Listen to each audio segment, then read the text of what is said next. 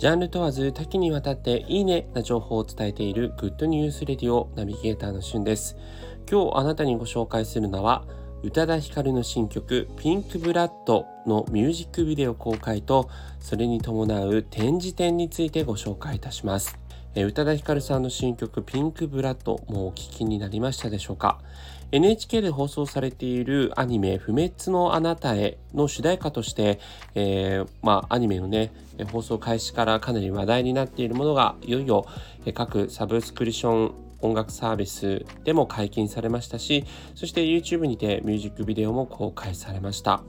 今回のミュージックビデオのディレクターを務められました谷川英二さん。のコメントでピンクブラッドを初めて聴かせてもらった時に感じた現代に生まれる賛美歌のようだというファーストインプレッションを大切にしながら成長とはアイデティアイデンティティと向き合い自問自覚葛藤しながら自己を形成するプロセスの新たなステージへ向かうことでありつまりはそれが大人になるということであるという概念を全体を通じてそこはかとなく感じてもらえれば幸いです。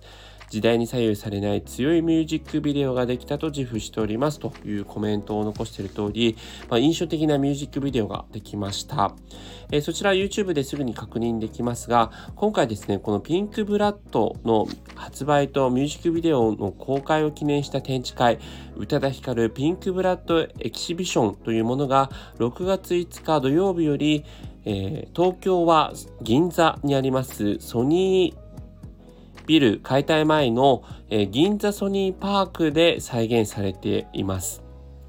まあ、今回この展示内容としては実際にそのミュージックビデオで、え衣装を着られたその衣装3点と、え、もちろん大画面でミュージックビデオを見られるというところ、え、さらにですねミラーに映る姿が印象的なアーティスト写真の撮影で使用された鏡を使ったフォトブースを再現して設置しているということでまさにこの宇多田ヒカルさんのですねミュージックビデオの、ま再現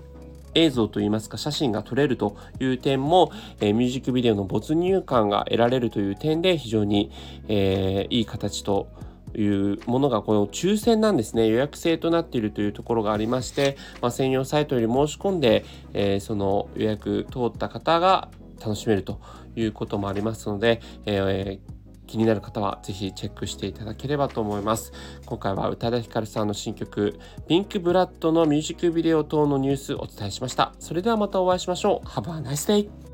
day!